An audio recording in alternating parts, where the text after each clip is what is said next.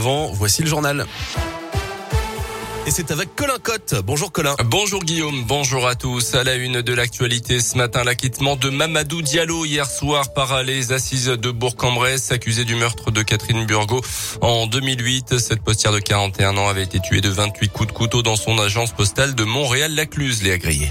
Oui, le doute a profité à l'accusé dans ce procès. Mamadou Diallo a toujours clamé son innocence et à l'énoncé du verdict, il a poussé un soupir de soulagement avant d'embrasser les mains de son avocate. Maître Noakovic, elle a salué, je cite, une grande victoire pour la justice. Lycéen de 19 ans à l'époque des faits, il assure être entré dans l'agence postale, avoir volé 2490 euros en billets trouvés sur place, mais il nie être l'auteur du meurtre de Catherine Burgot. D'ailleurs, son ADN a été retrouvé sur le sac de la victime, mais pas sur son corps. Le parquet avait pourtant requis 30 ans de réclusion criminelle, ne croyant pas sa version ni la piste menant à l'ancien espoir du cinéma français Gérald Thomasin, disparu en 2019 et qui a depuis bénéficié d'un non-lieu. Merci Léa pour ces précisions. Mamadou Diallo a en revanche été condamné à deux ans de prison, une peine qu'il a déjà purgée lors de sa détention provisoire.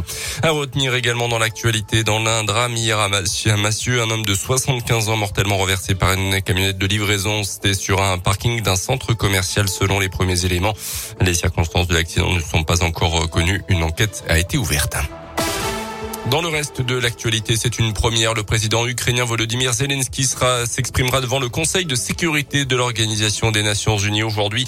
Le président ukrainien qui s'est rendu hier dans la ville de Boutcha, en banlieue de Kiev, où les corps de plusieurs centaines de civils ont été retrouvés, dont au moins 300 personnes tuées et torturées, euh, probablement par l'armée russe, d'après le chef de l'État ukrainien. Il accuse Moscou de crimes de guerre et de génocide. Il appelle également à davantage de sanctions vers le régime russe et à livrer plus d'armes à son pays. Un mauvais point pour les automobiles automobilistes français. D'après un baromètre publié ce matin, 80% des automobilistes utilisent leur téléphone au volant.